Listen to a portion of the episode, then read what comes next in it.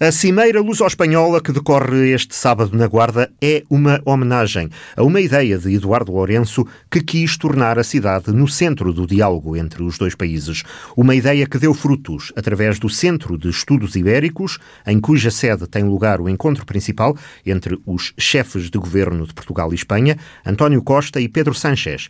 O SEI faz agora 20 anos e nasceu de um acaso, como recorda o então vereador da Cultura e da Educação da Câmara da Guarda e fundador do projeto, Virgílio Bento. O desafio de Eduardo Lourenço surgiu na parte que nem sequer estava escrita do elogio à Guarda nos 800 anos. É uma história engraçada. Nós estávamos na comemoração dos 800 anos, portanto, no dia 27 de novembro de 1999, né?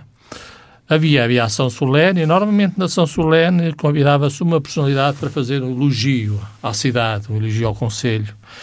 E este ano, por todas as razões, que a personalidade convidada foi o professor Eduardo Lourenço. Estava presente o, o Presidente da República, o Dr. Jorge Sampaio, e eh, eu tive, eu tive o pedido, eu próprio levei o professor Eduardo Lourenço, a, que estava hospedado no hotel, ao hotel, ao hotel Turismo, eu disse, eu disse, professor, eu depois eu venho cá buscá-lo.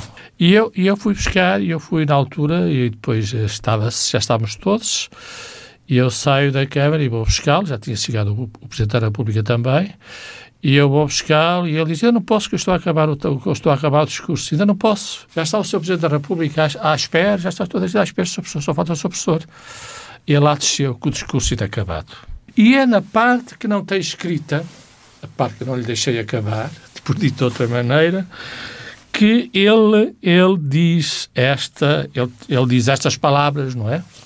E que depois foi publicado todo o texto num numa coleção magnífica, chama Iberografias, num dos volumes do Centro de Estudos Ibéricos, o terceiro volume, exatamente, da, desta coleção Iberografias, chama O Outro Lado da Lua, que é como ele carinhosamente trata a Espanha. A Espanha é o outro lado da Lua, tão próxima e tão desconhecida, diz ele.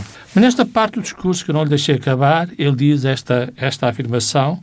Eu penso que nesta cidade se podia imaginar qualquer coisa como Instituto de Civilização Ibérica onde os nossos laços comuns, que só Oliveira Martins foi capaz de aprender, fossem repensados para que nós soubéssemos efetivamente quem somos e onde estamos.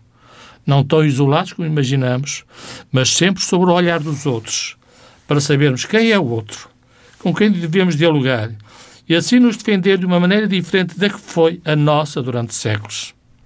Esta é a vocação que eu desejo para a Guarda que ela hoje seja a sentinela de um futuro comum para uma Ibéria que é um dos polos desta Europa onde todos nós queremos estar e onde, querendo ou não, já estamos.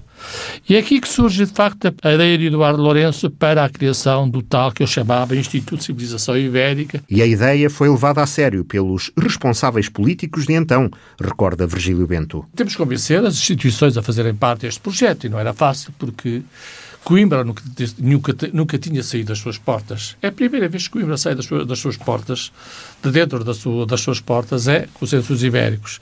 E Salamanca também não, no fundo. E recordo na altura, o Dr. Álvaro Guerreiro desloca-se a Salamanca, falar com o reitor, que na altura que era vice-presidente vice da Câmara, e o reitor recebe-o e aceita esta ideia, aceita esta ideia imediatamente, porque precisava também da Guarda e da Câmara da Guarda, porque eles tinham um projeto, um projeto importante, um projeto de Cisa Vieira, que era a construção de uma biblioteca magnífica no campus histórico e, para quem está no Interreg, precisava também da colaboração de uma instituição portuguesa e, portanto, abraçaram esse projeto e depois, claro, com, com a alma, o, nomeadamente o Valentim Caber, o, o próprio gestor da universidade, o António Arias, toda essa gente da parte de Salamanca que, que, que deu alma por parte da universidade a, a, esse projeto. Do lado português, houve uma reunião com, com o reitor, na altura, com o professor Fernando Rebelo, e o reitor recebeu, recebeu, de facto, também de braços abertos, com o contributo de professores daquela instituição, dois professores daquela instituição, que estiveram, de facto, na criação, importantes para a criação da sociedade, os nossos amigos Jaime Ferreira, não é? O professor Jaime Ferreira, e o nosso amigo Dr. Luís Jacinto, que foram as almas também que estiveram na construção, na construção deste projeto e que permitiram, de facto, que este projeto, e da parte da Universidade, logicamente, com o reitor e o apoio do reitor, o professor Fernando Rebelo, aderissem também a esse projeto. E depois, claro, a Câmara da Guarda, como impulsionadora e criadora desse projeto, e nomeadamente depois aquilo que tem sido a alma deste projeto, de, desde inícios, que, que, é a sua coordenadora, que levou que, de facto, este projeto continuasse a, a manter vivo e ter a chama, não é? Porque os responsáveis políticos vão passando, mas há uma estrutura técnica que dá vida a este projeto e que mantém, e que é a alma, em certo sentido, deste projeto. E, no fundo, este projeto resultou da, de uma ideia do Eduardo Lourenço, mas do contributo de muitas pessoas e da comunhão de muitas pessoas e da dedicação de muitas pessoas. É um projeto que não tem recursos humanos próprios, os recursos humanos no próprio Estatuto e no próprio Protocolo de Instituições pertenceriam à Guarda, e, portanto, a Guarda tem técnicos eh, que têm essa função, por isso permite-lhe que todo o investimento financeiro que tem que seja realizado em atividades.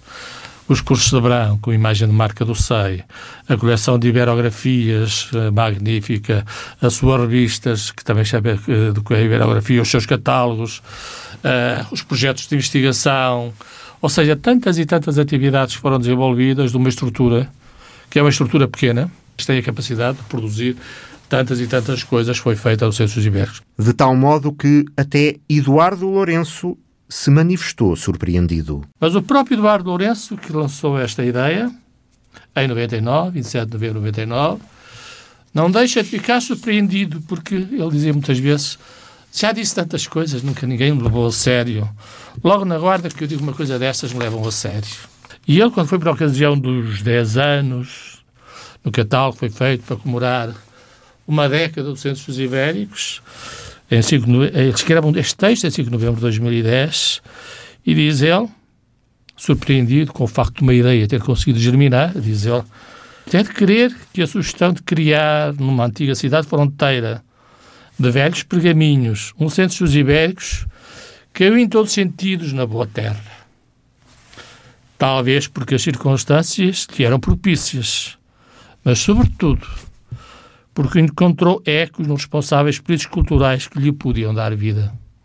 É, no fundo, uma construção de muitas boas vontades que permitiram que este que este centro se tivesse se tivesse constituído.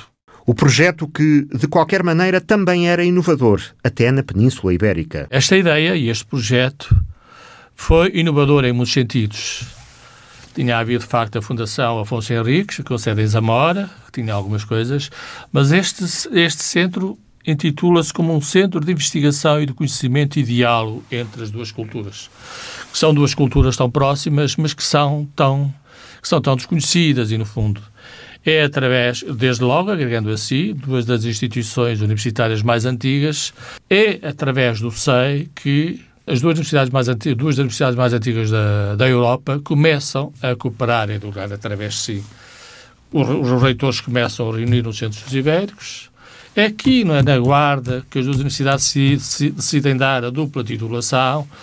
É o contributo de muita gente, que, muitas pessoas que fizeram com que esta com que este projeto se construísse e se continuasse a manter a ter de pé, não é? E assim, a Cimeira Ibérica é o reconhecimento ao papel que a Guarda tem assumido no diálogo sobre a fronteira, sublinha Virgílio Bento. A realização desta Cimeira na Guarda é, em certo sentido, uma homenagem ao SEI e uma homenagem a todas estas estas boas vontades contribuíram para que este projeto existisse e continue, e continue, e continue a existir. O SEI é o exemplo de como, através da cultura, pessoas ligadas da Guarda, espalhadas por esse país, voltaram a regressar à Guarda. É através da cultura que se faz a diáspora das, digamos, dessas personalidades da cultura. Eduardo Lourenço é um bom exemplo, não é? E como é que as suas visitas podiam ser frequentes ao SEI, o que o exemplo de Eduardo Lourenço, mas podia falar de Manuel António Pina, por exemplo, ou de Bigode Chorão e tantas personalidades que, Jaime Couto Ferreira, tantas personalidades que através da cultura regressam à sua cidade, regressam às suas origens, regressam às suas, às suas raízes.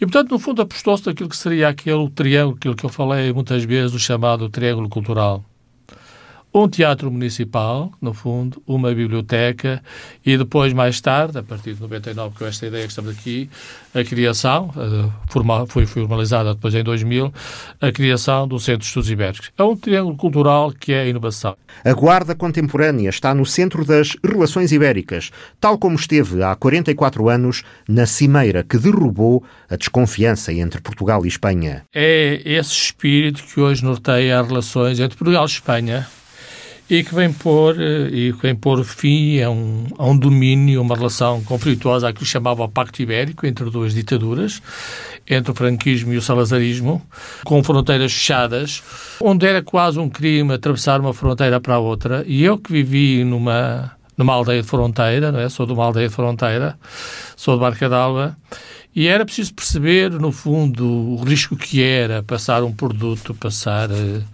um bocado de napa era crime, não é? Era crime ir a, ir a Espanha buscar napa e, e trazer napa para depois se vender, ou os espanhóis comprar amêndoa e comprar azeite, ou ir buscar café. E, portanto, no fundo, esta relação de conflito, esta relação quase de dois países fechados sobre si próprios, dois países que, aliás, o Salazar intitulava-se isso mesmo, dois países orgulhosamente sós. Este espírito, este espírito foi alterado a partir de 1966, quando há aqui na, na Guarda uma reunião entre os dois ministros do negócio estrangeiro, Melantunes e Arelza, dando início àquilo que chama, a um novo modelo de cooperação. Um modelo de cooperação baseada no respeito, baseada na liberdade e baseada, no fundo, da, na cooperação entre eles. E é tão importante que quando o César Oliveira escreve um livro, faz um texto sobre os 100 anos das relações luso-espanholas, o próprio César Oliveira escreve, escreve referindo-se a esta reunião, diz o espírito da guarda pôs um ponto final nas desconfianças mútuas entre os governantes de, dos dois países e correspondeu, diz César Oliveira, de facto, ao início do processo de construção da democracia, tanto em Espanha como em Portugal. O espírito da guarda presente nesta 31ª Cimeira Luso-Espanhola.